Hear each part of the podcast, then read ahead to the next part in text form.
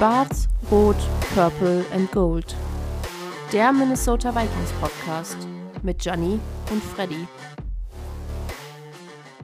Herzlich willkommen, liebe Patriots und Vikings Community, zu einer ganz besonderen Folge. Wir, Trash Talk Patriots, der Podcast der New England Patriots und Schwarz, Rot, Purple and Gold, Podcast der Minnesota Vikings, nehmen diese Folge heute gemeinsam auf und releasen quasi äh, sie im Anschluss auf den jeweiligen bekannten ähm, Kanälen der Communities. Etwas neu für uns. An meiner Seite darf ich erstmal den Nickels begrüßen. Grüße dich. Ja, grüß dich. Und für die Vikings-Community die bekannten und gewohnten Stimmen von Gianni und Freddy. Grüßt euch.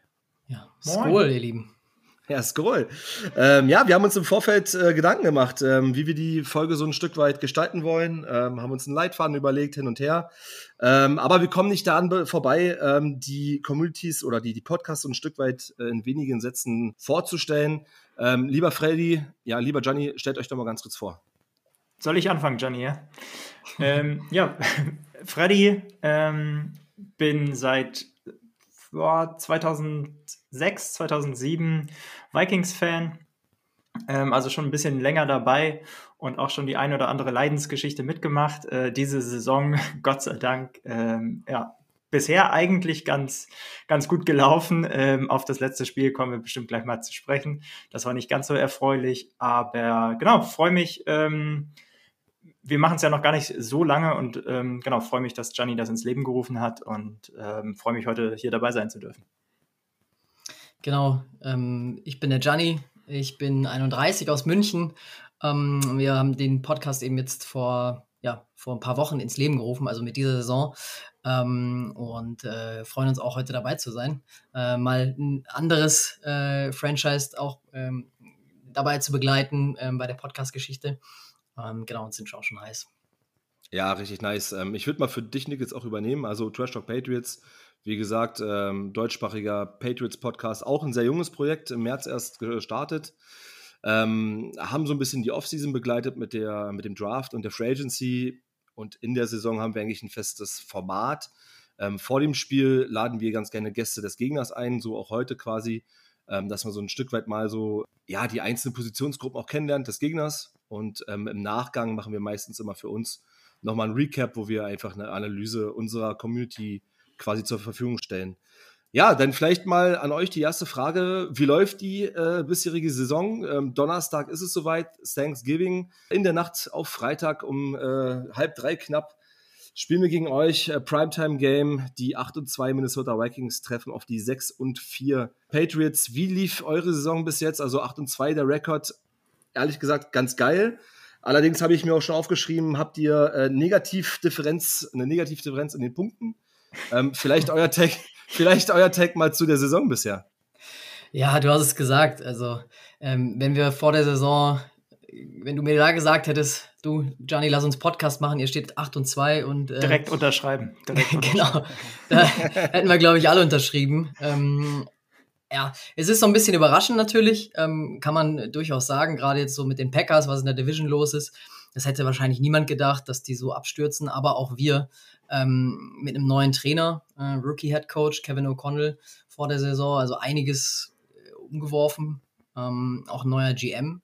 Von daher war natürlich die Erwartungshaltung so ein bisschen, ja, um die Playoffs kann man mitspielen, ähm, aber es wird natürlich wieder eine enge Saison und das ist auch ein gutes Stichwort weil generell bei uns ähm, ist es natürlich immer eng in den Spielen. Das sieht man eben an dem Point Differential. Zwei Niederlagen, die waren dann eben ein bisschen deutlicher gegen die Eagles und jetzt auch gegen die Cowboys. Ähm, und die Spiele, die wir gewinnen, gewinnen wir eng. Ähm, kann man auch so machen, wenn man 8-2 steht, glaube ich, ist es okay. ähm, aber unsere Nerven, äh, Freddy und ich können da beide ein Lied von singen, sind da immer so ein bisschen strapaziert. Ja, definitiv. Also, ähm, wenn man noch keine grauen Haare hat, dann bekommt man sie diese Saison auf jeden Fall. Ähm, und du hast es angesprochen, äh, Fabian, die, die Point Differential ähm, sind halt alles sehr, sehr close Games, die wir äh, dann gewonnen haben. Und es ist, ähm, das ist ja auch das so, was man die letzten Wochen gelesen hat. Es sind nicht so die Statement Wins. Jetzt kam eine sehr, sehr deutliche Niederlage dazu. Ähm, ich glaube, da spreche ich für, für Gianni mit, äh, wenn ich sage, wir freuen uns genau wie die meisten Spieler wahrscheinlich darüber, dass es eine Short Week ist und man äh, das, das Dallas-Spiel möglichst schnell abhaken kann. Aber generell, ähm, genau, finde ich es auch hätte ich nie gedacht, dass wir, dass wir zu diesem Zeitpunkt 8 und 2 äh, stehen. Ähm, genau, von daher guter Dinge äh, für den weiteren Verlauf der Saison und man muss, glaube ich, gucken, wie wir jetzt eben, wird spannend zu sehen, wie wir mit dieser doch sehr klaren Niederlage eben jetzt weiter umgehen. Ja, vielleicht im Anschluss gleich nochmal eine Frage. Ähm, seht ihr euch denn auch tatsächlich als äh, Super Bowl-Contender? Also, man muss ja jetzt sagen, wir gehen ins letzte Drittel jetzt in der Saison rein. Ähm, 8 und 2, nur die Eagles stehen besser. Ähm, steh, also seht ihr euch in einem Tier mit äh, den Eagles? Äh, ich sehe die 49ers noch mit oben dabei, auch die Cowboys hattest du gerade angesprochen, Freddy. Ähm, wollt ihr jetzt Ansprüche auf den Super Bowl machen oder jetzt nicht? also ich glaube, ähm, historisch gesehen machen wir leider ja in den letzten Jahren wenig Ansprüche auf den Super Bowl. Ähm, ich würde uns auch diese, ich finde es eigentlich ganz charmant, dass wir so ein bisschen unterm Radar laufen, ähm, auch bis zu dem Punkt, ähm, genau, sicherlich vielleicht sogar ein Stück ähm, gar nicht so berechtigt unterm Radar gelaufen bis zu dem Dallas-Spiel. Ich glaube, das ist eigentlich für uns genau die richtige Situation. Ähm, nicht so sehr im Rampenlicht zu stehen und ähm, sich erstmal selber auf sich selber konzentrieren zu können. Äh, und dann gucken wir mal, was möglich ist. Aber ich würde, um deine Frage konkret zu beantworten, uns jetzt nicht in derselben Liga sehen sozusagen oder in demselben Tire ähm, wie die Teams, die du eben genannt hast. Also gerade Cowboys, ähm, glaube ich, werden, werden immer stärker gerade, ähm, aber auch 49ers, ähm, wie du angesprochen hattest, auch ein Team, glaube ich, mit dem man rechnen muss. Äh, und da sehe ich uns jetzt nicht auf dem gleichen Niveau.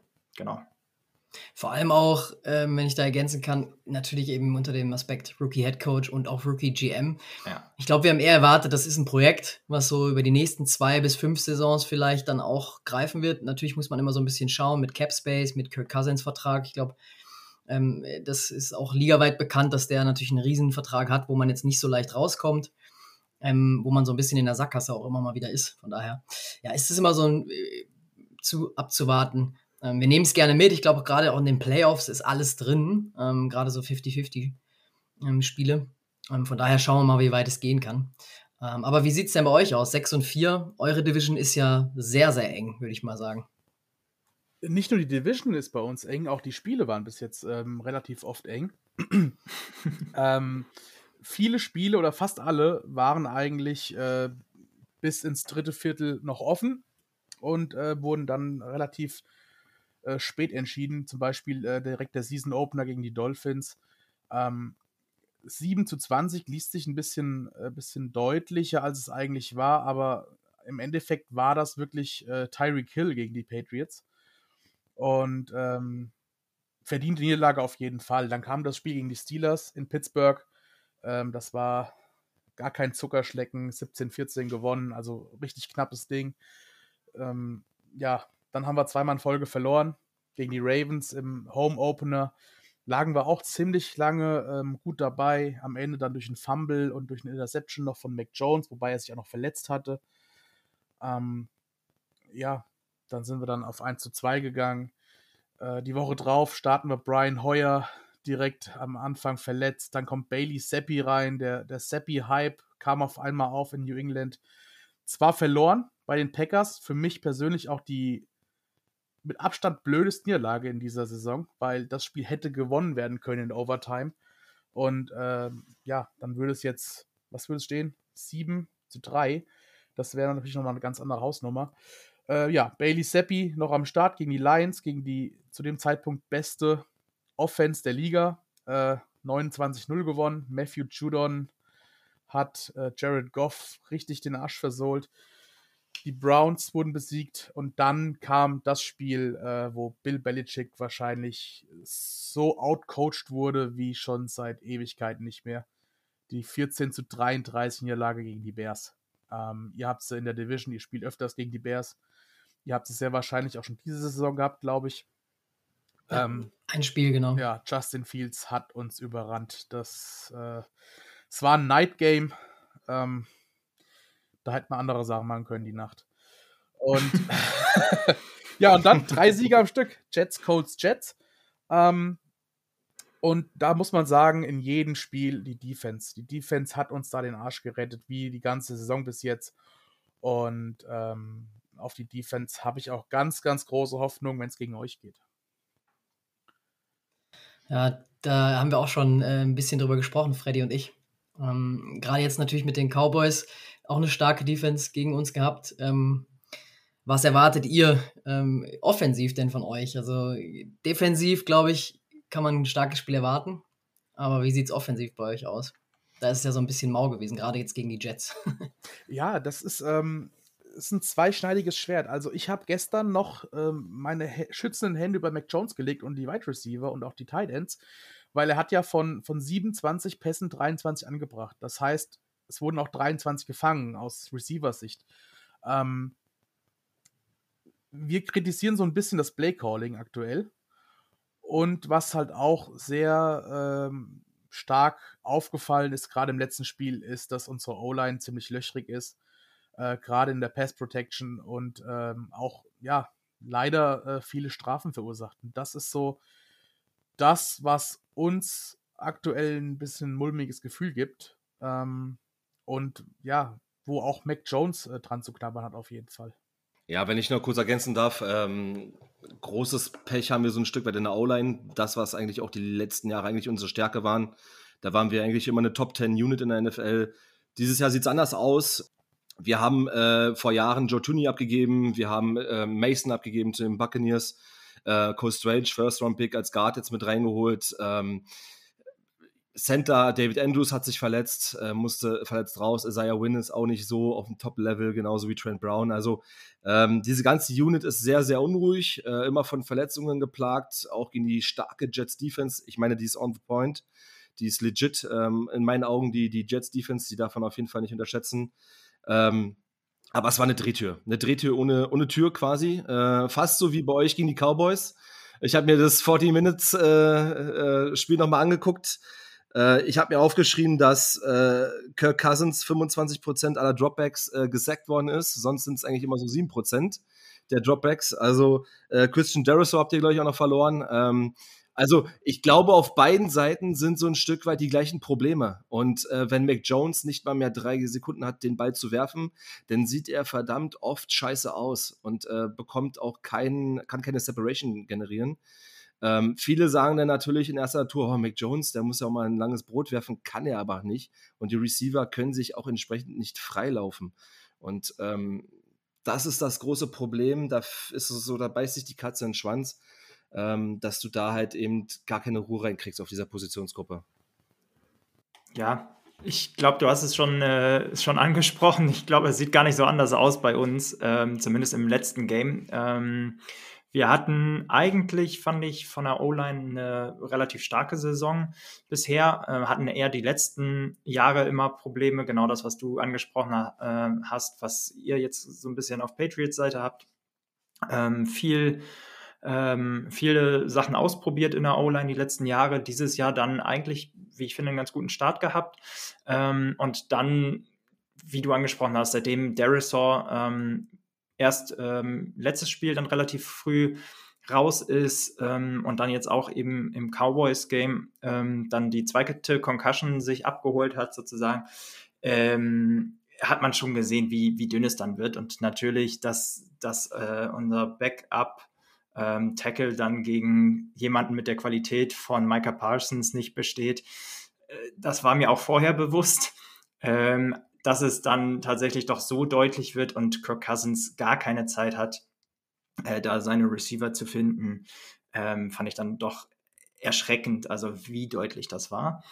Hm, eine Sache, die ja, die ich, ähm, die ich finde, die man dann auch ähm, ändern muss, du hattest Coaching eben angesprochen, sind die In-Game Adjustments. Ne? Also Justin Jefferson hat es im, im Interview heute oder gestern dann auch direkt gesagt, ähm, man muss dann vielleicht auch ähm, zu einem Quick Passing Game wechseln, wenn man eben sieht, wie sehr seine, also die O-Line gestruggelt hat äh, gegen Dallas und das hat, haben wir eben gar nicht gemacht. Äh, also nicht, dass wir es zu spät gemacht haben, sondern eben leider gar nicht. Ähm, und das ist definitiv was, glaube ich, wo man auch so ein bisschen ähm, ja, einem First-Year-Head Coach dann vielleicht einen, einen Vorwurf machen kann ähm, und wo ich hoffe, dass wir da Learnings generieren, einfach für die nächsten Spiele. Du sprichst gerade das Quick Pass Game an. Ähm, kurze Statistik noch: Mac Jones hatte am Sonntag im Schnitt 2,9 Sekunden pro Wurf. Ähm, also bis der Defender da war. Und das ist natürlich ähm, sehr wenig. Und ähm, so kommt natürlich auch dann zustande, dass er zwar viele Bälle anbringt, aber im Endeffekt machen wir halt keinen, keinen großartigen Raumgewinn damit. Ne? Ja, vielleicht ähm, ganz kurz, wir können ja äh, gleich nochmal die Positionsgruppen in einzelnen durchgehen. Ähm, vielleicht nochmal eure gesamten Takeaways aus dem Spiel gegen die Cowboys. Ähm, O-Line hatten wir jetzt angesprochen. Ähm, Justin Jefferson wurde auch äh, lange Zeit abgemeldet äh, vom, vom Backfield. Ja, vielleicht eure Analyse, Einschätzung kurz nochmal zum Spiel. Ohne in die, ohne in die Wunde zu drücken. Oder das Trauma nochmal zu erhöhen. Ja, vor allem die Hörer auch, die müssen da jetzt nochmal durch äh, nach unserer äh, Review gestern. Ja, nur nee. ganz kurz. Aber ich meine, das, das liegt natürlich auch daran, dass Kirk Cousins einfach gar keine Zeit hatte, Justin Jefferson zu suchen. Also die Separation, die er normalerweise kreiert, ähm, auch wenn es ein äh, Trevor Dix natürlich super macht, ich denke schon, dass er sich da das ein oder andere Mal hätte freilaufen können, aber die Zeit hatten wir einfach gar nicht. Wir haben so ein bisschen vorab auch, wo wir aufs Spiel geblickt haben, in unserer Preview gesagt, dass wir eigentlich viel von Cook erwarten, viel vom Run-Game, vielleicht auch mal ein bisschen mehr Alexander Madison, unseren zweiten Running Back, ähm, im Spiel sehen möchten. Und Cook hatte eigentlich auch gar kein schlechtes Spiel, wenn man sich jetzt so die Statistiken anschaut. Ähm, also auch kein gutes, ähm, aber gut war gar nichts am Sonntag. Ähm, aber da haben wir echt gehofft, dass das so ein bisschen kompensiert werden kann. Äh, auch Hawkinson am Anfang hatte zwei Dinger, die er eigentlich fangen muss, oder zumindest anderthalb davon. Ähm, das heißt, es waren eigentlich, ja, der Gameplan am Anfang war eigentlich klar, aber mit der Defense und mit der O-Line eigentlich dann am Ende ist alles zusammengefallen. Wie ein Kartenhaus leider, ja. Ja, vielleicht dazu ganz kurz ergänzend ähm, oder eher viel eher unterstreichend. Also, wenn du natürlich kein Run-Game hast oder dann irgendwann hat es natürlich auch das Game-Script sozusagen ein bisschen vorgegeben, dann äh, musst du den Run aufgeben. Ähm, aber wenn du so gar keinen Run mehr spielst, äh, dann machst du es natürlich auch der O-Line nicht, äh, nicht einfacher. Ne? Oder im Gegenzug sozusagen ist es auch sehr, sehr einfach für ähm, eine sehr, sehr starke Defense, die Dallas hat, die ihr aber auch habt, ähm, dann sozusagen äh, sich einfach nur auf den Pass einzustellen und da den Quarterback zu rushen. Und genau das haben wir, haben wir gesehen. Also ähm, wenn ich es mal nach, nach vorne formulieren würde fürs nächste Spiel, dann würde ich mir eben wünschen, dass wir genau das ähm, besser nutzen. Also den Run, um dann Play-Action-Pass und was, was Kirk Cousins ja äh, historisch sehr, sehr stark macht, ähm, da einzuleiten. Ähm, und einer der weiteren Takeaways, die ich hatte aus dem Spiel, wir haben nur eins von, äh, von elf First Downs äh, geschafft, umzusetzen sozusagen. Ähm, und das ist nun mal das Money Down in der NFL. Und äh, wenn du 1 for 11 bist, dann äh, gewinnst du kein Spiel. Das ist einfach so. Aber genau, äh, ich glaube, ähm, ja, wie habt ihr es denn gesehen aus sozusagen etwas neutralerer Perspektive, bevor wir dann nochmal gerne auf euer Spiel gucken äh, und ich gerne sozusagen das, das Dallas-Spiel vergesse? Ja, du hast einen Takeaway auf jeden Fall angesprochen, ähm, Third Down Efficiency. Ähm, grundsätzlich bei Patriots und bei den Vikings habe ich heute gelesen, beides äh, bei 37 Prozent. Eins von elf ist jetzt nicht ganz 37 Prozent. Ähm, das, das war ja zu wenig und du hattest es gesagt, ähm, wenn ich irgendwann das Running Game ähm, abmelde, bin ich oder werde ich sehr eindimensional. Und das macht es für eine Cowboys-Defense unheimlich einfach, das dann auch zu verteidigen.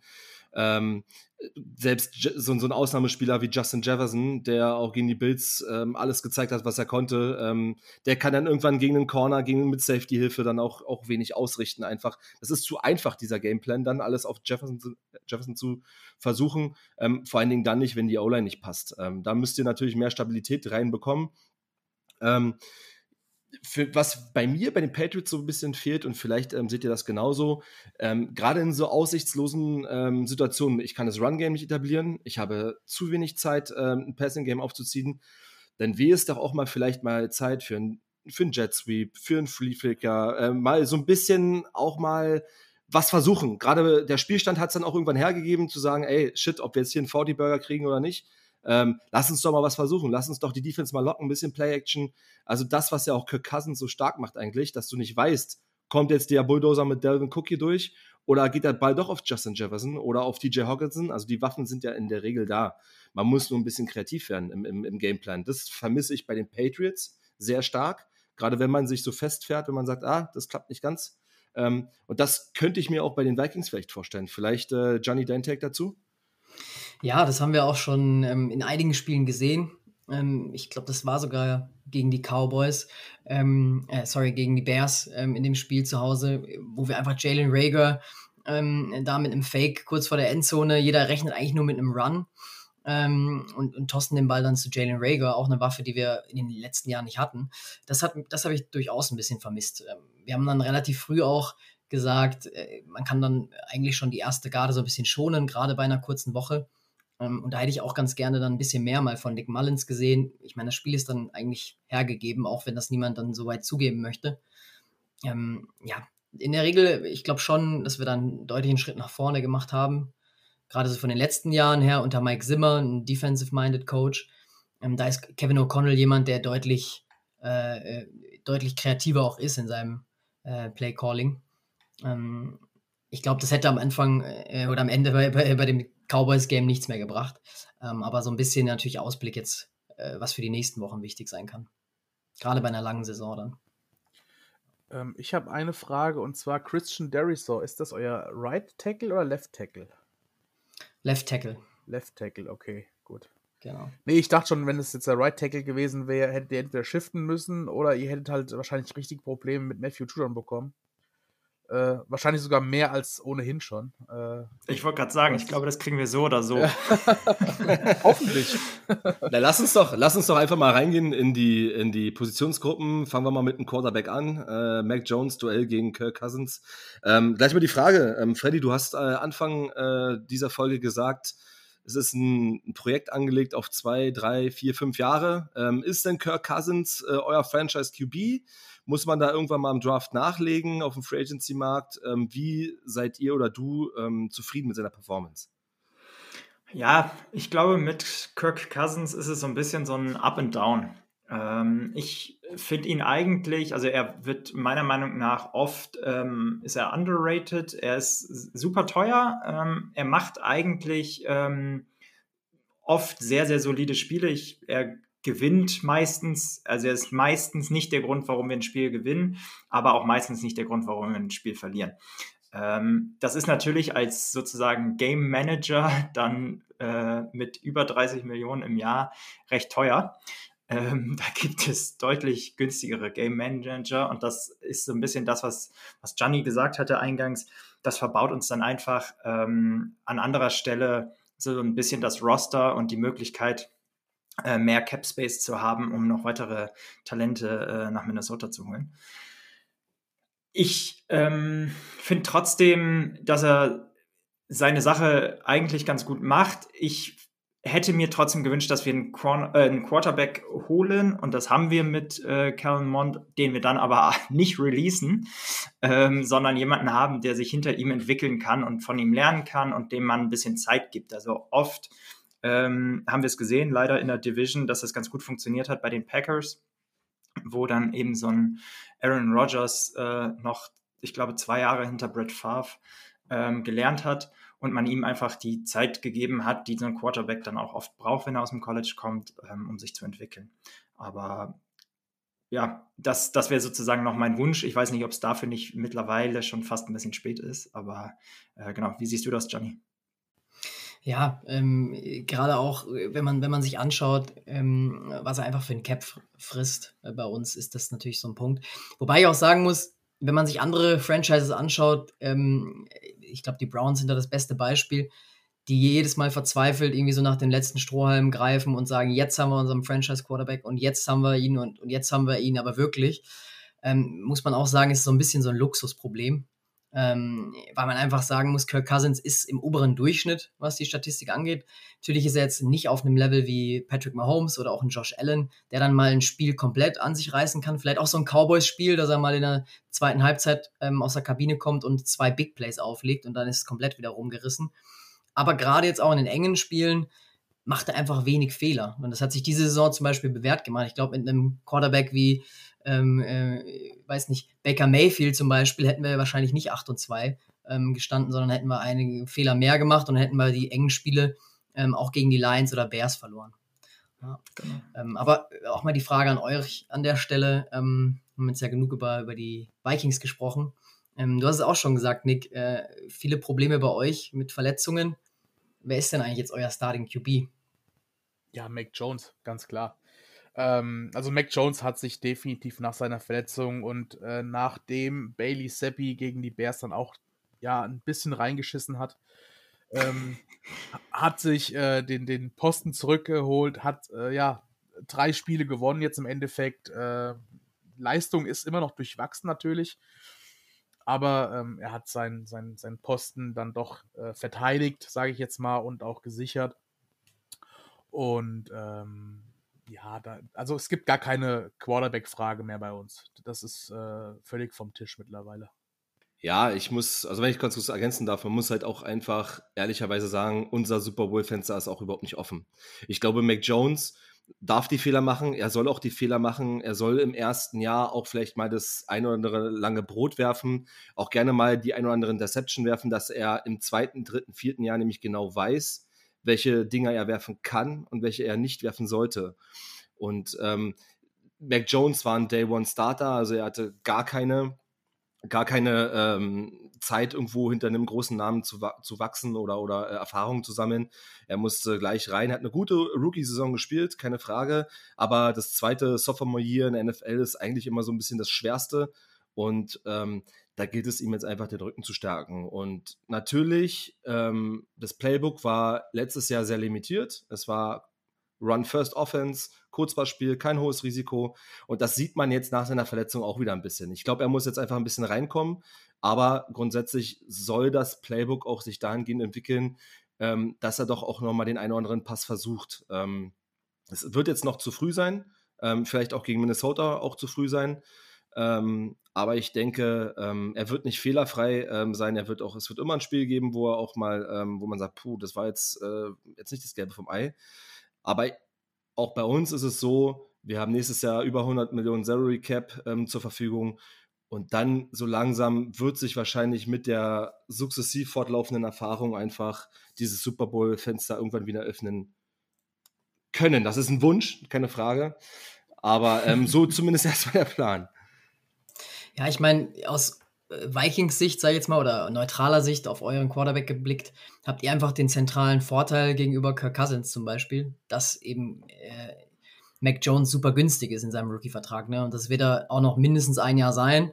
Und ihr habt einfach noch anderthalb Saisons eigentlich, ähm, plus vielleicht Playoffs jetzt auch nochmal, wo ihr einfach mal evaluieren könnt ähm, und euch ihn einfach anschauen könnt. Und dann könnt ihr immer noch eine Entscheidung fällen. Wie du es gesagt hast, ich glaube, Super Bowl-Fenster ist aktuell auch nicht wirklich auf bei euch, aber ja, die Zeit, die ihr habt, fehlt uns, glaube ich, so ein bisschen. Ähm, ja, das ist so ein bisschen, glaube ich, der Kasus Knaxus, ähm, den der GM äh, bei uns auch ja, entscheiden muss nach der Saison. Ja, und äh, in den letzten Spielen hat es nicht immer am Quarterback gelegen, sondern äh, an der Offensive Line, lieber Freddy. Ähm, Wen habt ihr da so? Wer steht dabei jetzt bei euch da äh, jetzt? Äh, wer sind die Starting Five, äh, die man jetzt erwarten kann jetzt am Donnerstagnacht oder Donnerstagabend?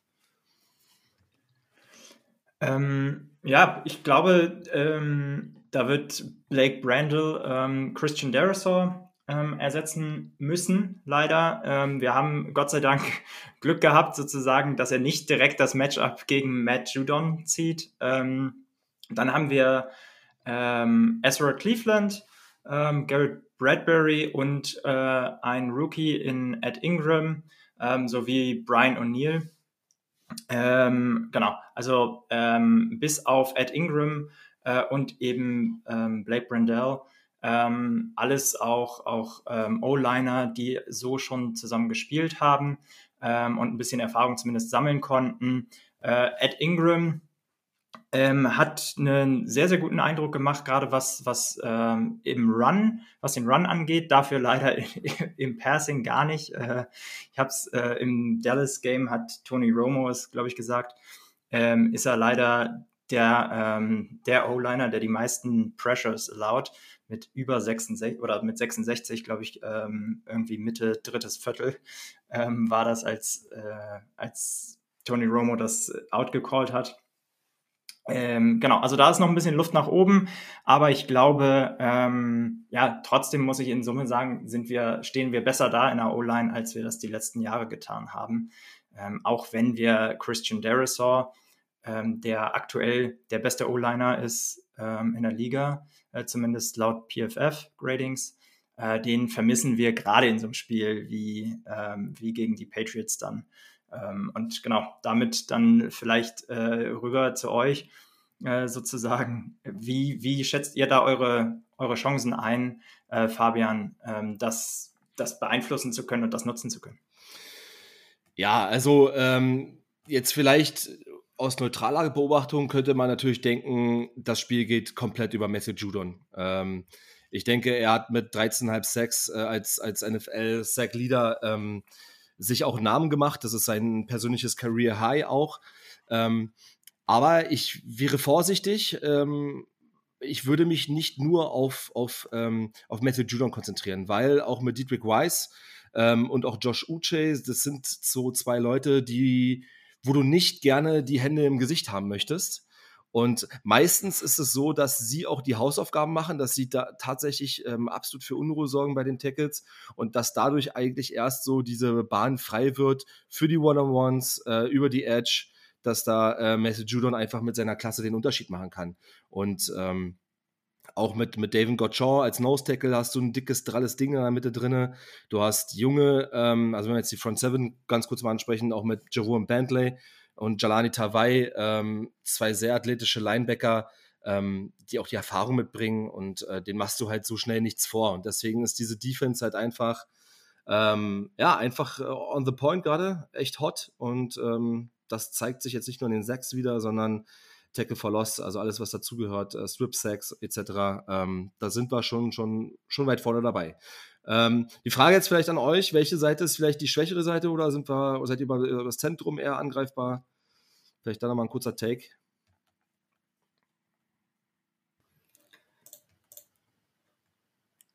Schwierig, würde ich sagen. ähm, also ich glaube natürlich jetzt, äh, gerade dass Darius bei uns ausfällt, ähm, ist einfach, glaube ich, der Schwachpunkt da ähm, in der Line. Ähm, also eben für euch die rechte Seite. Ähm, aber ich bin generell gespannt, wie eben die O-Line das, das, das Ganze in den Griff bekommt. Wie sie auch vielleicht aus den Fehlern lernt. Ähm, und ich meine, muss mit dem Personal arbeiten in der NFL, das du hast. Von daher bin ich da auch gespannt, wie sie es umstellen. Das ist so ein bisschen was, was bei uns kritisiert wurde, ähm, dass man eben anpa wenig anpassungsfähig war. Ähm, allerdings äh, glaube ich, dass wir da Antworten finden müssen. Gerade jetzt zu Hause auch wieder. In einer kurzen Woche bleibt nicht viel Zeit. Ja, und vielleicht ergänzend, also ich glaube, das ist auch eine Geschichte, wo ich ähm, den, wo ich in Richtung Coaches gucke und in Richtung Game Planning. Ne? Also wenn ich weiß, wie das letzte Spiel gelaufen ist gegen Dallas, ähm, wie viel Druck wir bekommen haben und weiß, dass Christian Derisor nicht, ähm, nicht spielen können wird, dann muss ich einfach den Gameplan und das Scheme ein bisschen adjusten. Ähm, und genau, dann sind wir, glaube ich, wieder bei dem Punkt, Run to set up the pass. Also du musst dir dann auch das Recht sozusagen erarbeiten, dass ähm, eure doch erfahrenen Linebacker dann auch mal ähm, den Run wirklich respektieren müssen äh, und du dann einfach äh, ja, weniger Druck hast auf der O-Line, äh, ein bisschen mehr Räume, äh, um hinter den Linebackern sozusagen Slants zu laufen. Ähm, sowas. Und das ist für mich einfach ein, ein Scheming, eine Scheming-Geschichte. Ähm, gerade weil wir sozusagen ein Blueprint, glaube ich, so ein bisschen offenbart haben, leider. Und es ist eine Copycat-League, ja, wie man so schön sagt. Also ähm, das werden sich die Patriots sehr, sehr genau angeguckt haben, was Dallas da äh, gegen uns Gab es denn da noch ein paar Adjustments im Spiel, dass ihr sagt, okay, äh, TJ Hawkinson oder auch der eine oder andere Running Back verstärkt da noch die O-Line oder wie Leider ehrlicherweise nicht. Ähm, und das ist jetzt so ein bisschen das, was ich auch kritisiere und was dann auch so ein Justin Jefferson zumindest bei den Receivern angesprochen hat, ähm, dass er da ein Quick Passing Game gerne gesehen hätte. Wir haben eben keine Running Backs mit reingenommen in die Line, um zu blocken oder Tight Ends.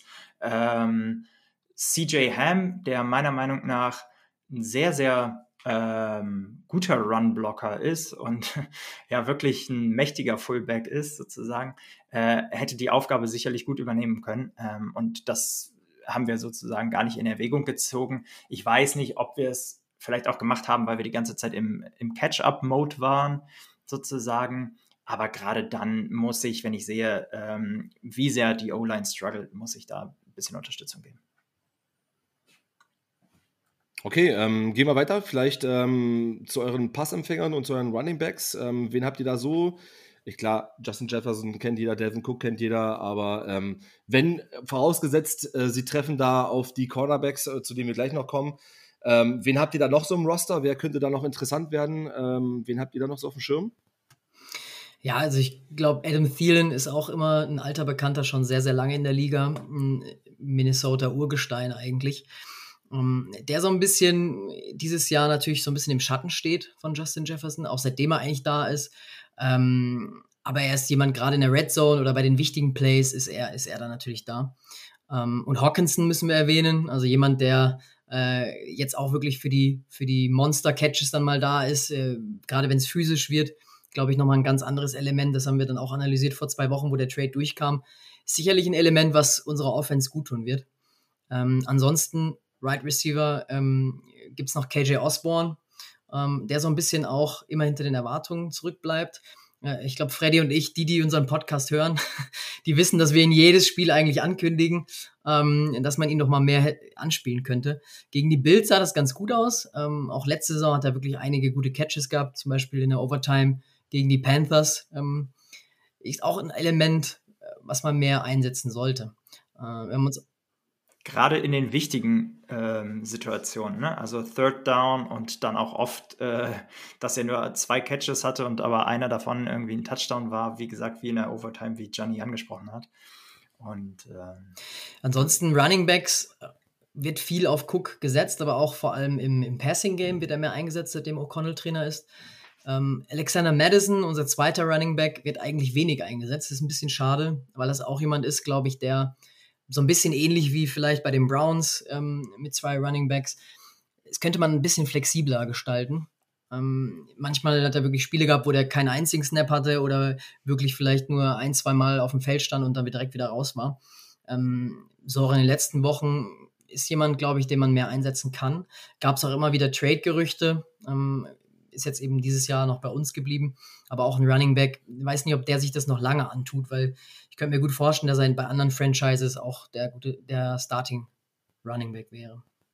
Ähm, Genau. Vielleicht noch mal kurze Nachfrage zu Delvin Cook. Ähm, was ich so ein bisschen oder wo ich Bedenken hätte, ist, spielt man ihn so ein bisschen kaputt? Weil, ähm, wenn du ihn natürlich immer 100% oder nahezu 100% Snaps gibst, bei 16 Spiele, die Saison wurde länger, ähm, Halbwertszeit eines Running Backs ist jetzt auch nicht so hoch. Viele Teams machen es vor, wie man so im Mix spielen kann. Auch die Patriots sind ja da gut dabei.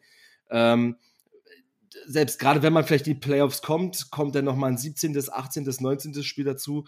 Und diese Raps kann eigentlich kein normaler Running Back zu einer Prozent eigentlich erfüllen, oder? Nee, definitiv. Ähm, also sehe ich absolut genauso, besonders weil du ähm, eigentlich einen sehr, sehr guten Running Back Room hast. Ähm, also genau, wie angesprochen mit Madison, äh, jemanden, der äh, ich glaube bei vielen anderen NFL-Teams auch ähm, zumindest in der Competition sein würde für Starting Running Back, der seine Sache immer dann, wenn Cook äh, mal ausgefallen ist, sehr, sehr gut gemacht hat, der sicherlich einen Ticken weniger explosive ist als Cook, aber gerade ähm, wenn du 8 und 2 stehst, und weißt sozusagen, dass du relativ sicher in die, in die Playoff kommst, dann musst du die Chance nutzen, sozusagen deinem Starting äh, Running Back auch mal einen Breather zu geben und da einfach ähm, ja, ein bisschen, bisschen ausgewogener äh, das Ganze an, anzugehen. Und ich finde vor allen Dingen das auch nicht wahnsinnig ähm, kreativ, was wir da, was wir da anbieten im Running, im Running ja, Game. Ja. Und ähm, genau, ich glaube, das kann man so wie bei den Patriots deutlich besser lösen eigentlich. Ja, damit die Vikings-Fans da draußen auch wissen, äh, wen Justin Jefferson covern wird. Ähm, wie sieht denn euer, euer Backfield aus? Ich habe mir mal die Statistik angeschaut. Ähm, Top 4 äh, Pass Defensive, äh, also Defense gegen den Pass in der ganzen NFL. Ähm, welchen Namen müssen wir kennen? Jones, Jones und Jones. Nein, äh, wir haben tatsächlich eine Jones-Bande und vor allem im Defensive Backfield. Ähm, Jonathan Jones ist da der, der bekannteste, sage ich mal, der, der Veteran. Ähm, der zweitbekannteste ist wahrscheinlich seit Sonntag Marcus Jones, der gleichzeitig auch Punt Returner ist bei uns. Und wir haben Jack Jones, der tatsächlich äh, krasse Zahlen aufgelegt hat bis jetzt. Ähm, ich ich kenne die aktuellste Statistik nicht, aber bis vor unsere Bye Week war Jack Jones der mit dem besten ähm, ja, Passer-Rating gegen sich quasi. Noch vor Jalen Ramsey und auch Sauce Gardner von den Jets zum Beispiel. Ja, vielleicht kann ich kurz ergänzen. Also er hat ein, er hat einen äh, PFF-Grade von 86,9, da ist er Nummer 1 in der NFL. Äh, Jalen Ramsey kurz da hinten, Sauce Gardner auf 3, Patrick Sertain auf 4 und äh, Jamal Dean auf 5. Also als Rookie, dritte Runde, ähm, mal das PFF-Grade. Ähm, kann man so machen, man so machen. wobei ich auch dazu sagen muss, die Patriots hatten bis hierhin einen relativ einfachen Schedule. Der richtig starke Schedule mit zweimal Bills, mit äh, auch die Vikings und so weiter, die, die kommen jetzt erst noch. Die Dolphins nochmal. Ähm, von daher mal abwarten, ob er da diese Leistung halten kann. Aber für einen Drittrunden-Rookie ähm, absolut klasse. Nickels, ich wollte dich nicht unterbrechen, bitte. Alles gut, gar kein Problem. Ich glaube sogar, dass Jack Jones Viertrunden-Pick war und Marcus Jones war Drittrunden-Pick.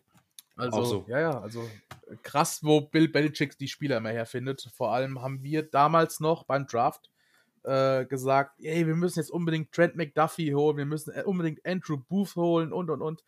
Äh, und wir haben so geflucht, dass wir gar keinen Cornerback geholt haben in der ersten Runde. Ja, und dann kommen da wirklich äh, zwei Jones daher und ähm, alles ist soweit ganz gut. Ähm, ja, die drei, Jonathan, Marcus und Jack. Und dann haben wir noch, äh, gerade auf Safety haben wir ähm, ja sehr gutes Personal. Wir haben da mit Kyle Duggar und Jabril Peppers äh, zwei Spieler, die auch sehr gut im Tackle sind. Äh, Kyle Duggar ist sehr gut im Blitz auch. Ähm, Adrian Phillips ist auch noch am Start, auch ein Safety. Ähm, also wir sind da wirklich sehr, sehr gut aufgestellt und ähm, ja, also die Defense der Patriots hat momentan wirklich kein Loch. Also im Gegensatz zur, zur Offense oder vor allem zur O-Line ist die Defense wirklich das Prunkstück aktuell der Patriots. Ja, und allen voran, also sorry, aber also allen voran vielleicht nochmal den äh, Defensive Captain zu nennen, mit ähm, Devin McCourty, also mit D-Mac, ähm, der die Truppe da hinten so ein bisschen zusammenhält, ähm, jung und alt da vereint, ähm, auch gegen die Jets äh, vor zwei Wochen mit zwei Interceptions, also der ist noch fit, der ist noch for real, ähm, da müsst ihr euch auf jeden Fall warm anziehen. Ich weiß, wir haben auch schon ein bisschen zittern uns die Knie vor Justin Jefferson, aber wir hoffen, dass wir uns nur um ihn kümmern müssen und äh, Adam und äh, KJ einen schlechten Tag haben, weil dann können wir da schön Safety-Hilfe schicken und äh, können euch vielleicht da abmelden. Dann hoffen wir mal, dass äh, TJ Hawkinson einen guten Tag hat und endlich mal den ersten Vikings-Touchdown fängt. Ja, stimmt. Äh, Was sagt, stimmt. Ähm, was sagt ihr generell zu dem Trade? Also schon ähm, Gewinner Vikings, oder? Ja, das wird, wird abzusehen sein, äh, glaube ich. Ähm, ich fand es erst ein bisschen teuer, ähm, was wir alles abgegeben haben, aber ähm, genau, das war, glaube ich, mein Take sozusagen kurz bevor sich Irv Smith, ähm, oder was heißt kurz bevor, aber während sich Irv Smith verletzt hatte schon, zwar aber noch nicht klar war, wie lange er ausfallen würde. Ähm, genau, jetzt natürlich ein Trade, der absolut Sinn macht, aber ähm, genau, Johnny, ich glaube, du hattest, hattest da auch noch einen Take. Ja, es hat uns so ein bisschen auch gezeigt, die NFL ist natürlich auch super eng zusammengewachsen ähm, dieses Jahr. Äh, Es gibt gar nicht mehr so wirklich das eine ähm, Team, was jetzt irgendwie Contender Nummer eins ist. Also es gibt natürlich die Spitzenklasse, aber dahinter ist es eigentlich eng. Und gerade in der NFC, und das hat uns so ein bisschen auch gezeigt, dass wir eigentlich eher zum, zu dem Bayer-Kreis gesehen werden ähm, vom eigenen Management. Ähm, es wurde ja auch vom, vom Owner gesagt ähm, vor der Saison, dass er jetzt nicht äh, also so wurde auch der Cousins Vertrag so ein bisschen re- gerechtfertigt, dass jetzt nicht gesagt wird, wir gewinnen vielleicht in fünf bis zehn Jahren mal einen Super Bowl. Ich glaube, in der NFL ist alles kurzlebig und man muss immer seine Chance nutzen. Und ich glaube, wo der Trade kam, waren wir 5 und 1 oder 6 und 1, ähm, hatten schon unser Bye Week. Das heißt, da sollte schon klar sein, in welche Richtung es geht. Und ich meine, es ist ja auch alles offen am Ende. Wenn man die Playoffs erreicht, was sehr, sehr gut aussieht, dadurch, dass die Division Opponents nicht so ganz stark sind dieses Jahr, ähm, muss man da einfach auf den Run gehen. Und das ist definitiv jemand, der uns dabei helfen kann. Ähm, mein erster Eindruck oder meine Meinung war direkt, okay, jetzt gehen sie all in. Die Vikings gehen all in, genauso wie die 49ers, die sich, ich glaube, eine Woche vorher Christian McCaffrey geholt haben, weil sie einfach sehen, okay, die Packers, die stinken ab. Die Saints sind nicht mehr so gut wie sonst. Die Cardinals hängen total hinterher, also ihren Erwartungen. Bucks, Rams, alle Bucks, sind äh, struggling. Rams, genau, als, als Titelverteidiger mittlerweile 3-7, die Rams sind komplett raus. Ähm, momentan sind die Seahawks, wo es keiner erwartet hätte, genauso wie die Giants in den Playoffs. Und ähm, Vikings, Eagles, 49ers, Cowboys. Das ist so für mich die Bubble, die vier Teams, die momentan für mich ganz klare Favoriten auf den Division-Sieg, äh, auf den Conference-Sieg sind, meiner Meinung nach. Also auf den Einzug in den Super Bowl. Und ähm, deswegen, der Trade macht absolut Sinn, vor allem weil halt Irv Smith sich verletzt hat. Und ähm, man muss halt auch mal ein bisschen Risiko eingehen. Ich meine, äh, gucken wir uns die Rams an. Die haben über vier Jahre oder fünf Jahre hinweg, haben die alles verkauft, was sie hatten. Haben auch, glaube ich, bis 2027 keinen First-Round-Pick. Und ähm, sie haben es auch geschafft. Also sie haben wirklich ähm, sich den Super Bowl quasi gekauft, um es so zu formulieren. Ja, ich habe, ähm, also dazu, weil du es auch angesprochen hattest, ähm, wir haben gerade gesehen letzte Woche, dass sich äh, Philadelphia nochmal stark verbessert hat. Ähm, ein Dominican Sue und ein alter Bekannter aus Vikings Sicht mit Linval Joseph. Äh, meiner Meinung nach die ja, fast einzige Schwäche, die es in dem Team noch gab, so richtig, ähm, auf der D-Line, Interior D-Line-Position, äh, da stark verbessert. Von daher bin ich da auch gespannt. Und, und Robert Bitte. Quinn ist auch noch da. Ne? Also der kam auch. Ja, ja, der kam auch. Also äh, nachdem wir äh, gegen die verloren haben, leider in Philadelphia, wo Johnny vor Ort war und sich das Ganze mal live bitter. angeguckt hat, äh, haben die sich dann nochmal deutlich weiter verbessert. Ähm, ich bin gespannt, aber das ist mit den 49ers in der NFC so ein bisschen ähm, ja, mein, mein Bet für den Einzug Ja, in den kleiner, Super Bowl. kleiner Fun-Fact am Rande. Ich war auch schon bei einem Vikings-Game dieses Jahr. Ich war in London beim Spiel gegen die Saints. Stark. Und ich fand, dieses Spiel tatsächlich ist so wirklich bezeichnend für die Vikings. Es ging hoch, es ging runter, es, es, es gab Big Plays über Justin Jefferson, dann schaffen sie es aus vier Yards nicht in die Endzone. Dann äh, geben sie die Führung noch her, am Ende Ausgleich und dann gewinnen sie doch irgendwie kurz vor Schluss noch, weil Will Lutz aus 60 Yards das Ding äh, doppelt doink an den Pfosten haut. Äh, das war schon, das war wirklich schon krass und äh, für mich ist das so ein bisschen bezeichnend und ähm, ich, ich würde auch behaupten, dass die Vikings vom Rekord ein bisschen besser stehen, als sie eigentlich sind. Ja, das ist ja so ein bisschen der Take, den viele haben. Ähm, aber ja, schauen wir mal. Ich glaube, ähm, was ich immer dazu sage, ist, du musst auch erstmal acht Spiele gewinnen in der NFL. Ähm, auch wenn es knapp ist, und da bin ich bei euch sicherlich jetzt äh, nicht, wir sicherlich nicht brilliert haben.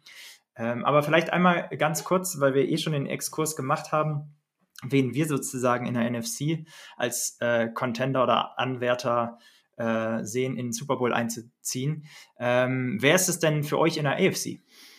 Also, ich denke, die Kansas City Chiefs sind so ähm, gerade das Team ähm, to be quasi. Also, ähm, die führen die AFC an. Die Bills ähm, sicherlich auf dem Blatt Papier das stärkste Team der AFC. Ja, auch gegen euch dann gestruggelt, gegen die Jets verloren. Ähm, die müssen sich vielleicht jetzt doch nochmal neu sortieren und finden, aber die werden auf jeden Fall in die Playoffs kommen und ähm, um den AFC-Titel mitspielen. Die Titans, ja, wäre aber für mich auch nochmal so ein Tier darunter, ähm, so spielerisch so zumindest. Ähm, genauso wie die, wie, die, wie die restliche Suppe mit, mit Bengals, ähm, Dolphins ähm, sind da auch so noch mit dabei. Also ich denke, so Kansas City und Bills sind schon so auf einer, auf einer Ebene. So ein Spiel wie letztes Jahr ähm, kann es auch nochmal geben zwischen den beiden. Ähm, und dahinter kommt halt so diese Bande zwischen Titans, die keine, keine, keine Gegner haben in ihrer Division, in dem Sinne ähm, die Bengals, die Dolphins. Ähm, und irgendwann wird man halt sehen, ob die Patriots da noch mit reinrutschen oder eben nicht, ob es halt nicht reicht. Ähm, wir erwarten es nicht. Wenn es so ist, let's play. Äh, dann schauen wir, ähm, spielen wir so weit, wie, es geht, soweit uns die Defense tragen kann, sage ich mal. Aber wir haben da, wir haben da keine hohen Ansprüche jetzt, weil wir einfach nicht in diesem Fenster gerade sind. Ähm, aber wir würden uns natürlich auch nicht wehren. Und ich sag mal, wenn du jetzt vielleicht noch drei Spiele ähm, gewinnst aus den letzten Partien ähm, und Donnerstag wollen wir anfangen, dann äh, wird es ja vielleicht doch was mit den Playoffs. Und äh, wer hätte gedacht, dass die Bengals, ähm, um jetzt einfach mal ein bisschen zu träumen, äh, wer hätte gedacht, dass die Bengals letztes Jahr in den Super Bowl kommen? Ähm, also von daher einfach mal abwarten. Wir sind äh, da, ähm, über jeden Sieg freuen wir uns. Und ähm, ja, das vielleicht so als kurzer Take zur AFC. Ja, macht Sinn. Ähm, ich glaube, ähm, vielleicht nochmal zurück zu diesem Spiel. Ähm, wir haben über unsere O-Line gegen eure äh, Defense geredet und dass wir so ein bisschen die Hosen vor, äh, voll haben von dem, was äh, Matt Judon da mit unserer O-Line äh, veranstalten wird. Aber äh, genau, wie sieht es denn genau umgekehrt aus? Also, also um, ja, also umgekehrt ist unsere Hose jetzt nicht äh, weniger voll als eure, sage ich mal. Ähm, wir haben nämlich nur äh, zwei Spieler, die gesetzt sind in unserer O-Line. Das sind die beiden Guards mit Cole Strange und äh, Mike Onvenu. Ähm, letztes Spiel ähm, unser Starting Center David Andrews verletzt raus, ähm, hieß erst Season-Ending Injury. Jetzt soll er wohl ähm, vorhin hat Mike Rice nochmal von ESPN getwittert, äh, soll er wohl nur gegen die Vikings ausfallen. Also er wird gegen die Vikings definitiv ausfallen. Äh, James Fearens wird wahrscheinlich ähm, dann als Center übernehmen, der gegen die Jets ein schwaches Spiel hatte, muss ich ehrlich sagen. Ähm, konnte den Druck nicht standhalten. Und auf den Tackle-Positionen, ja, ähm, da haben wir natürlich Veteran Trent Brown, dieses riesendicke, dralle Ding, ähm, der auf Left Tackle spielt. Und auf Right Tackle ähm, haben wir Isaiah Wynn, der sich allerdings auch äh, abgemeldet hat äh, im Jetspiel, sodass ich davon ausgehe, dass auf Right Tackle äh, Jotnica Juiced spielt, der ebenfalls ganz, ganz schwach aussah äh, gegen den Pass Rush der, Pass Rush der Jets. Insofern, äh, Jotnica Juiced ist, glaube ich, erst auch im zweiten NFL-Jahr, also ist auch kein Starter.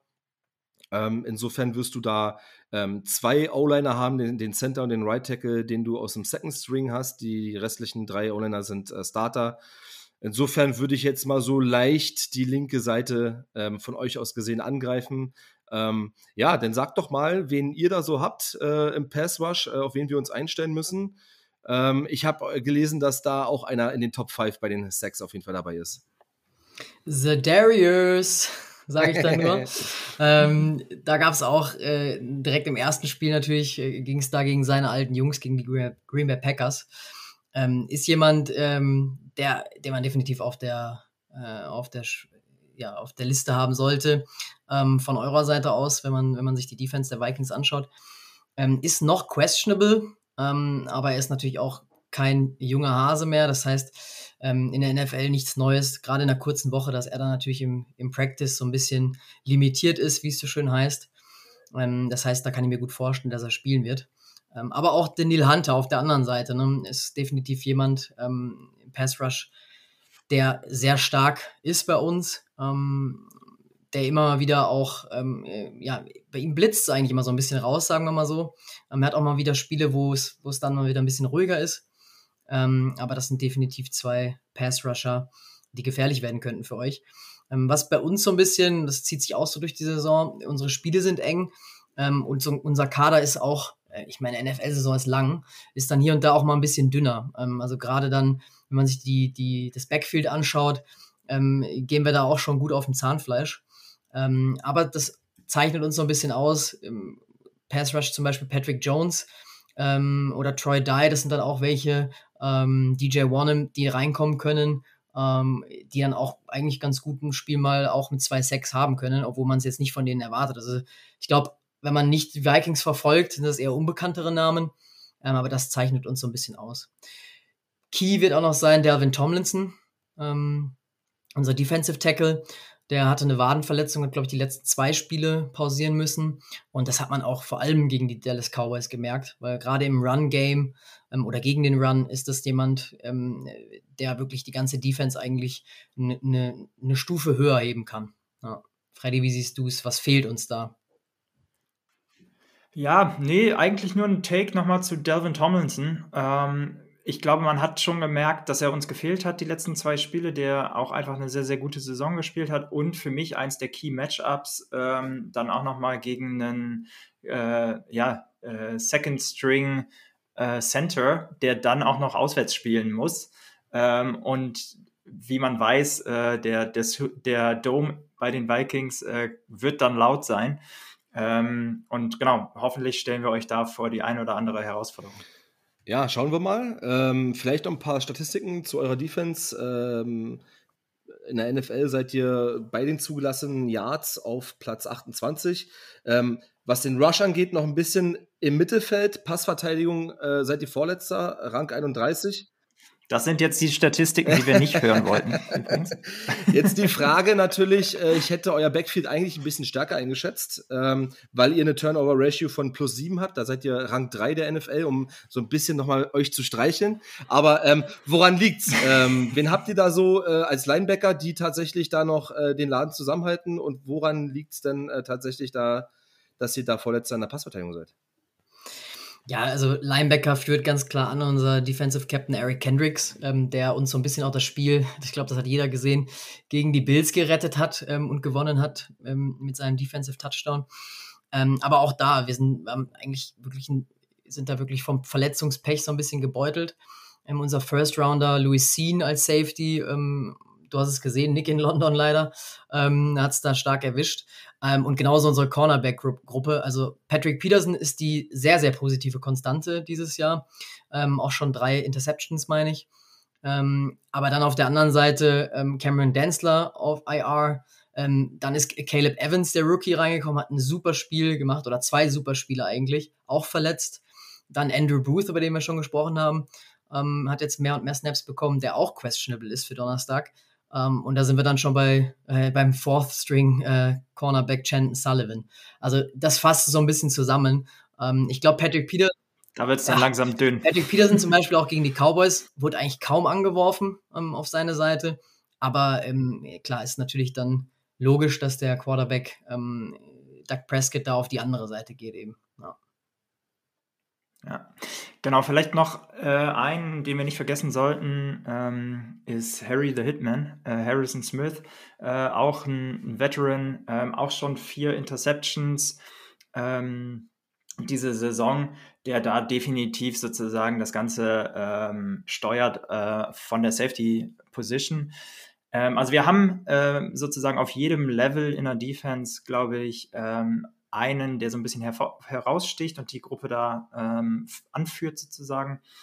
Ähm, ich bin aber gespannt, wie wir das Ganze ähm, umsetzen können gegen euch. Auf wen müssen wir uns denn gefasst machen äh, bei den Passcatchern? Ja, das, das wissen wir selbst nicht so ganz. Äh, die, in jedem Spiel ist da, ist da ein anderer, der, der hervorsticht. Ähm, jetzt im letzten Spiel war es zum Beispiel so, dass äh, sehr viele Bälle über Ramontre Stevenson gingen, unseren Running Back ähm, einfach weil Mac Jones so wenig Zeit hatte. Aber prinzipiell äh, auf jeden Fall aufpassen aus eurer Sicht auf äh, Jacoby Myers. Er ist halt so wirklich das Lieblingsziel von, von Mac Jones. Er ist für die äh, Bälle so zwischen äh, 10, 12, 15 Yards äh, ja, zuständig, sage ich mal. Gerade auch so beim, bei einem Third Down äh, wird er gerne gesucht. Ähm, dann natürlich unsere beiden Tight Ends mit Jonas Smith und mit Hunter Henry. Übrigens, ähm, beide zusammen sind das ähm, am höchsten bezahlte Tight End Duo der Liga.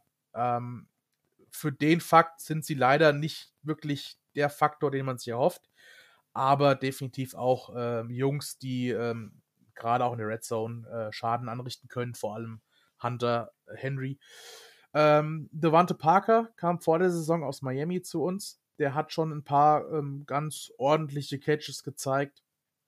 Ähm, Nelson Aguilar ist immer noch da. Ähm, da sind wir Patriots-Fans ja eher so ein bisschen äh, ja, negativ gestimmt. Äh, Aguilar ist jemand, der sehr, sehr viel Geld verdient äh, für relativ wenig Leistung.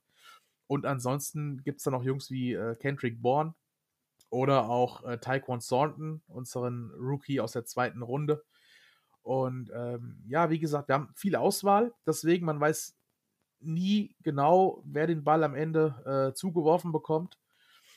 Ähm, und jeder dieser Namen, die ich gerade genannt habe, äh, kann auch mal, äh, ja, gerade in einem Spiel dann äh, mehrere Catches haben. Also bei uns gibt es nicht so den klaren Nummer 1 Wide Receiver äh, wie Justin Jefferson und den klaren Nummer 2 Wide Receiver wie, wie Adam Thielen, sondern äh, ja, wir haben da eine, eine, eine ganz bunte Palette eigentlich.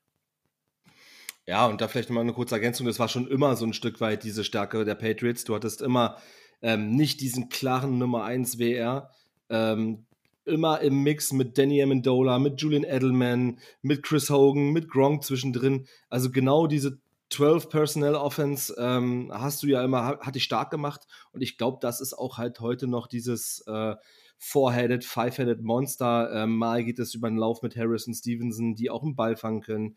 Ähm, du hast mit Parker, der Contested Catches ähm, weit in den Top 3 ist in den NFL, rein vom PFF Grade. Ähm, Parker, okay, er hat den einen oder anderen Ball gefummelt. Äh, schwache Saison von ihm, aber auch er kann den Ball fangen und dann bleibt es noch an Jacoby Myers. Du hast Kendrick Bourne noch als, als, als vierten, der ja ähm, auch noch mal reingeworfen werden kann. Also das ist so ein Stück weit diese Stärke, dass du einfach unberechenbar bist und der Gameplan jedes Mal ein anderer ist und äh, du gar nicht dich auf die Person A oder Person B so ein Stück weit aufstellen kannst. Ja, bleibt uns nur noch äh, das Special Teams übrig. Ähm, wie seid ihr da so ausgelastet? Äh, ich glaube, Greg Joseph heißt euer Kicker. Also bei uns, bei uns Nick Leider, Falk, ja. äh, sämtliche Rekorde gebrochen, aber gegen die Jets im Windy Game etwas äh, daneben gelegen. Einmal einen Doink und einmal links daneben geschossen. Ähm, seinen ersten, ich, also ich glaube, seinen ersten vier Codes, die er in der Saison verschossen hat. Äh, berichtige mich, wenn ich falsch liege. Oh, ich glaube, er hat schon eins verschossen. Er hat schon eins ähm, verschossen? Ja, das, da ging es, glaube ich, um den Rekord äh, der meisten Field Goals von über 50 Yards oder ich, ich weiß es nicht mehr genau. Also er hat auf jeden Fall schon mal einen verschossen über 50 Yards. Ähm, kann passieren. Äh, ist ist auf jeden Fall ein gutes Zeichen, wenn ihr euch nicht dran auf erinnert. Jeden Absolut. Fall, auf jeden Fall. Und jetzt im Dom äh, wird es wahrscheinlich noch besser. Also ein grundsolider Typ. Ähm, da brauchen wir uns nicht zu verstecken. Ich glaube, er hat gegen die Jets im ersten Spiel 14 Punkte gemacht und äh, gegen die Colts war es auch so 16 Punkte oder so. Also wer ihn bei Fantasy hat, der ist ein glücklicher Mann. Ähm, von daher, ähm, wen habt ihr denn da noch so? Wir, könnt ihr euch auf einen Kicker verlassen oder äh, ist es immer mit Bibbern verbunden? Nee, also genauso eigentlich wie unsere Spiele sind, so ist es auch mit unserem Kicker. Ähm, also wir haben jetzt in den letzten drei Spielen, glaube ich, jeweils einen äh, Extra Point verschossen ähm, drin gehabt. Ähm, gut, jetzt gegen die Cowboys nicht, weil da haben wir keinen Touchdown erzielt. Aber ähm, ja, also es ist, zieht sich irgendwie so ein bisschen bei uns durch. Ähm, wir weinen immer Daniel Carlson hinterher, äh, der Kicker von den Raiders, der war ja mal ein Viking, den wir gedraftet haben. Ähm, und das ist eigentlich so ein bisschen kritisch bei uns immer. Ähm, letzte Saison war, war solide, aber auch nicht mehr. Ich glaube, jetzt aktuell ist er für Fantasy oder aus Fantasy-Sicht gesehen eigentlich, glaube ich, der schlechteste Kicker. Ähm, also das ist leider so eine kleine Baustelle bei uns. Ja, vor allen Dingen nicht nur aus Fantasy-Sicht, ähm, sondern auch was Field Goal Percentage angeht glaube ich, zumindest vor dem Cowboys-Game und da konnte er sich nicht großartig verschlechtern. Da hat er eine Chance bekommen, die hat er genutzt, ähm, sozusagen hat den Kick gemacht ähm, und der ging dann auch durch. Aber ja, insgesamt äh, auch da eher eine Position ähm, historischen Problem äh, sozusagen bei den, bei den Vikings, äh, das Kicking Game. Ähm, und auch diese Saison hat sich das leider bewahrheitet. Genau, wir haben ähm, ansonsten, äh, unser Panther äh, ist auch ein Rookie tatsächlich diese Saison, von daher sollte man den auch nochmal erwähnen, Ryan Wright. Ähm, eigentlich ein ganz, ganz solider Panther, gerade am Anfang ähm, sehr, sehr stark. Ähm, also auch ja. jemand, der weit panten kann. Ich glaube, in der Preseason hat er irgendwie 90 Yard Punt drin gehabt. Ähm, jetzt aktuell ist, glaube ich, sein längster 73. Ähm, und das haben wir auch schon mal analysiert bei uns im Podcast äh, Freddy war ja mal Kicker, sozusagen an der Highschool in Minnesota. Ähm, ist natürlich immer so ein bisschen auch äh, dann ein Faktor, warum es vielleicht im Kicking-Game nicht so ganz gut laufen kann oder beziehungsweise zumindest eine Umstellung, weil der Panther ja auch meistens der Holder dann ist. Ähm, genau. Ja, ich habe gerade die Statistik offen. Äh, Ryan Wright. Ryan Wright. Das ist, äh, das ist für Deutsche ein komischer Name irgendwie. äh, hat einen Durchschnitt von 46,7 ähm, Yards. Und wir haben seit letzter Woche auch einen äh, neuen Panther, und zwar Michael Palladi, unter anderem bekannt äh, von den Panthers, glaube ich, und auch von den Dolphins, ähm, da Jake Bailey auf IR gesetzt wurde. Ähm, böse Zungen würden behaupten, endlich. Ähm, ja, weil äh, Jake Bailey war der schlechteste Panther der Liga. Ähm, ich glaube, zu dem Zeitpunkt, als er verletzt raus ist, ob er wirklich verletzt ist, wissen wir nicht mal, ähm, war er von 34 gewerteten Panthern der 34. Und ähm, gerade wer weiß, wie wichtig Bill Belichick das Special Team und Field Position und alles ist, ähm, der weiß dann auch wiederum, dass es in ihm wahrscheinlich auch ein bisschen gebrodelt hat. Und ähm, dass er nicht ohne Grund eine Woche vor der Verletzung, vor der Entscheidung, dass, dass Jake Bailey auf IR geht, lustigerweise auf einmal fünf Panther im Training waren und Michael Palladi ins Practice Squad aufgenommen wurde. Ähm, also ich würde behaupten, wir haben uns da ein bisschen verbessert, zumindest äh, temporär, zumindest mal für, für den Moment. Und ähm, ja, unser Special. Vielleicht nochmal noch ein äh, kurzes Take von euch zu Nick Folk. Ja. Seid ihr natürlich. happy? Äh, Nick, Nick, Nick Folk ist, äh, der kam zu uns wie die äh, Jungfrau zum Kinde. Also wir, wir hatten ja Winnetary, wir hatten dann äh, Goskowski. Goskowski. Genau, richtig. Und dann ging es ja los. Wer, wer, kickt jetzt bei uns? Wir waren ja schon so verzweifelt, dass wir im, im Draft Justin Rohrwasser geholt hatten. Äh, der dann direkt wieder entlassen wurde. Ähm, und ja, Kai Forbath war, glaube ich, bei uns. Der war ja auch mal bei euch, bei den Vikings. Äh, und dann kam Nick Folk, der hat sich ganz gut angestellt, wurde dann entlassen, weil er eine Blinddarm-OP hatte, wurde nach der Blinddarm-OP wieder gesigned und seitdem kickt er einfach sehr, sehr souverän bei uns. Und ähm, ja, der, der, der Mann ist wie, wie ein guter Wein, würde ich behaupten. Absolut, kann ich nur ergänzen. Also er hat auch sämtliche Rekorde gebrochen mit aufeinander ähm, folgenden Field Goals, einmal plus 50 Yarder und auch innerhalb von 30 Yards. Also äh, da müsste ich jetzt nachschauen, könnt ihr gerne mal ähm, nachlesen im Internet. Ähm, sämtliche Patriots Kicker-Rekorde gebrochen und das mag was heißen bei Vinatieri und bei Goskowski, ähm, die ja Kicker-Legenden sind. Ähm, insofern, ähm, ja, sind wir zufrieden. vielleicht wenn ihr nichts mehr habt, äh, können wir meinetwegen ähm, zu den Tipps gehen. Ähm, Würde ich bei dir anfangen, Gianni, dein Tipp fürs Spiel? Ja, ich glaube, es wird wieder ein enges Spiel. Also da müsst ihr durch gegen uns. Ähm, es wird lange gehen, die Nacht. Ähm, ich habe gesagt, äh, 2017, ein Arbeitssieg für uns. Äh, wird nicht schön anzusehen. Gerade ähm, ja auch defensiv, glaube ich, macht ihr uns da ordentlich Druck. Aber es wird definitiv eng. Freddy. Ja, ich äh, schließe mich an, nicht was den Score angeht, aber zumindest was äh, es angeht, dass es ein knappes Game wird.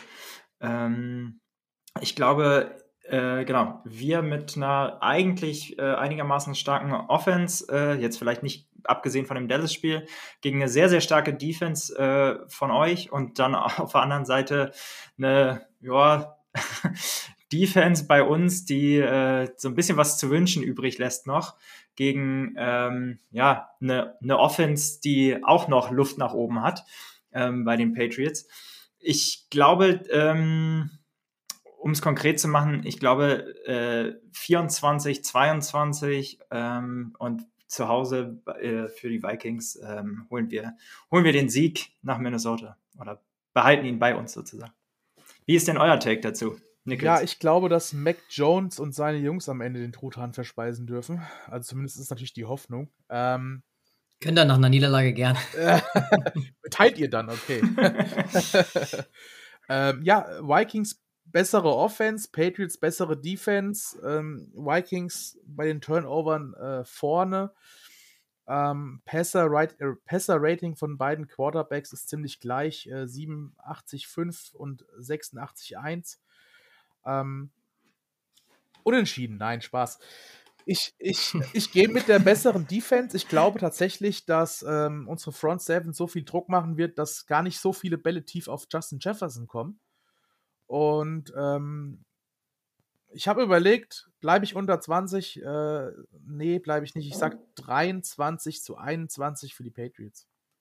Also, aber auch ein knappes Spiel und äh, ja, da müssen wir auf jeden Fall durch, aber ihr auch. Ja, nun zu mir.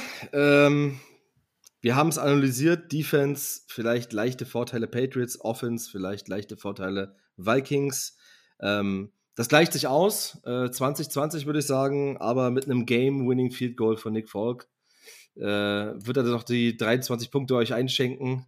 Ähm, nein, es wird ein enges Spiel. Mein Tipp 20 zu 23 für die Patriots. Äh, ich glaube, ähm, ich will jetzt nicht vom Kryptonik sprechen, aber ähm, euch wurden natürlich deutlich die Leviten gelesen äh, beim Spiel gegen die Cowboys. Und ich glaube, da wollen wir ansetzen. Und ähm, wir können Justin Jefferson nicht das ganze Spiel ähm, abmelden. Das geht nicht, das glaube ich nicht. Aber ich hoffe für ein glückliches Ende für uns natürlich. Ähm, ja, 20 zu 22 für die Patriots. Aber ich wünsche euch natürlich ein, ein geiles Spiel, ohne Verletzungen auf jeden Fall. Und ähm, ja, ähm, dann bleibt mir eigentlich nur noch die, ja, die Folge, also, also von unsererseits ähm, zu beenden quasi. Vielen Dank, dass das irgendwie zustande gekommen ist. Sonst sage ich immer schönen Dank, dass ihr da gewesen seid, aber ihr strahlt es ja auch aus. Wir sind ja irgendwo auch Gäste. Insofern cool, dass es geklappt hat, ähm, gerade auch zu viert. Ähm, für euch eine Premiere, glaube ich, mit Gästen, wenn ich das richtig verstanden habe. Wenn ihr die Absolut. nächsten Jahre mal wieder gegen uns spielt oder vielleicht im Super Bowl wir uns wiedersehen, zufälligerweise, dann können wir gerne nochmal eine, eine Riesenfolge machen. Ähm, uns hat Spaß gemacht. Ich glaube, kann auch für Nickels sprechen. Ähm, vielen Dank für eure Zeit und dann ja, gebe ich das Wort, das letzte Wort an euch weiter quasi. Ja, vielen Dank auch von unserer Seite, dass wir ähm, bei, dabei sein durften. Ähm, bleibt nur noch abzuwarten, ähm, dass das Spiel genauso cool wird wie die Folge. Ähm, aber eben, wie gesagt, das W bleibt bei uns, glaube ich. Äh, trotzdem, Super Bowl, da können wir uns gerne wiedersehen und dann auch gerne nochmal eine Folge machen. Ich wollte es gerade sagen. Alles klar, dann äh, ihr Lieben, schöne Woche und viel Spaß beim Thanksgiving Game. Ciao, ciao. Ciao. Skol. Macht's gut, Skol.